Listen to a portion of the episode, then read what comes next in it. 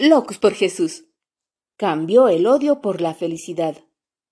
Idris Mia, Bangladesh, 1995. Mi nombre es Idris Mia. Mi esposa se llama Rahana y tengo cuatro hijos de siete, cinco, tres y un año de edad.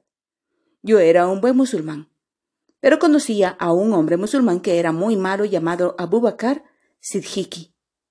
quien se emborrachaba a menudo. Nadie en la aldea lo quería. Pero lo que finalmente hizo Abu causó que lo odiásemos. Se convirtió en cristiano. Unos hombres cristianos visitaron su hogar y le hablaron de Cristo Jesús. Entonces Abu aceptó a Jesús y se hizo cristiano.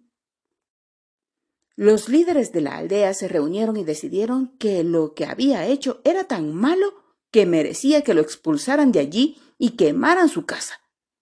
Formamos un grupo de 25 hombres y fuimos a su casa.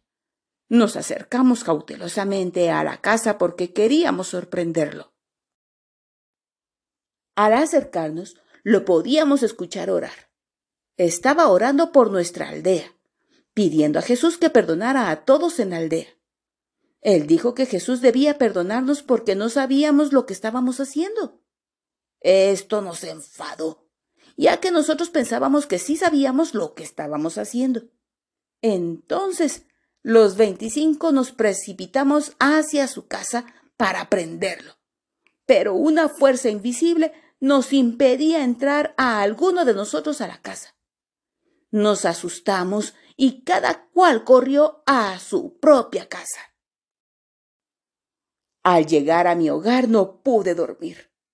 No podía dejar de pensar en la oración de Abú. Él dijo que no sabíamos lo que estábamos haciendo. ¿Sería esto cierto?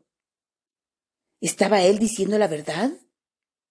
Estuve dando vueltas en la cama toda la noche, pero no podía dejar de pensar en lo que sucedió. Por último, a las tres de la mañana, no pude esperar más y me dirigí a la casa de Abú y le dije, ¿quién es Jesús? Él me contó cómo Jesús dio su vida por los pecadores y cómo yo podía ser salvo. Después de tres horas, le pedí a Cristo Jesús que me perdonase y le entregué mi vida. Jesús me salvó.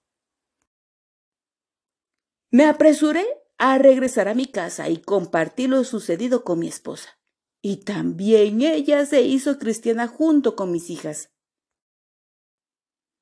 Al correr la noticia de nuestra conversión por toda la aldea, los líderes, incluyendo mi suegro, nos condenaron. Dijeron que nadie podía emplearnos para trabajar en sus campos. Soy pobre y no poseo tierras que yo pueda trabajar. Si nadie me emplea, ¿cómo podré alimentar a mi familia? Los líderes me dijeron que me iban a dar siete días para que cambiara de opinión y que regresara a la fe musulmana otra vez, o nos expulsarían de la aldea. Gracias a Dios, que aún no lo han hecho. A mis hijos los expulsaron de la escuela por habernos convertido en cristianos. Tengo el gozo de Jesús en mi corazón. He entregado mi vida y mi familia a Jesucristo. Espero que este sea un regalo aceptable ante mi Señor. Si alguien te maltrata por ser cristiano, no lo maldigas. Al contrario, ora que Dios lo bendiga. Si alguien se alegra, alégrate con él. Si alguien está triste, acompáñalo en la tristeza. No te dejes, pues, vencer por el mal, sino vence el mal haciendo el bien el apóstol Pablo, martirizado en Roma el año 65 después de Cristo. Romanos 12, versículos 14, 15 y 21.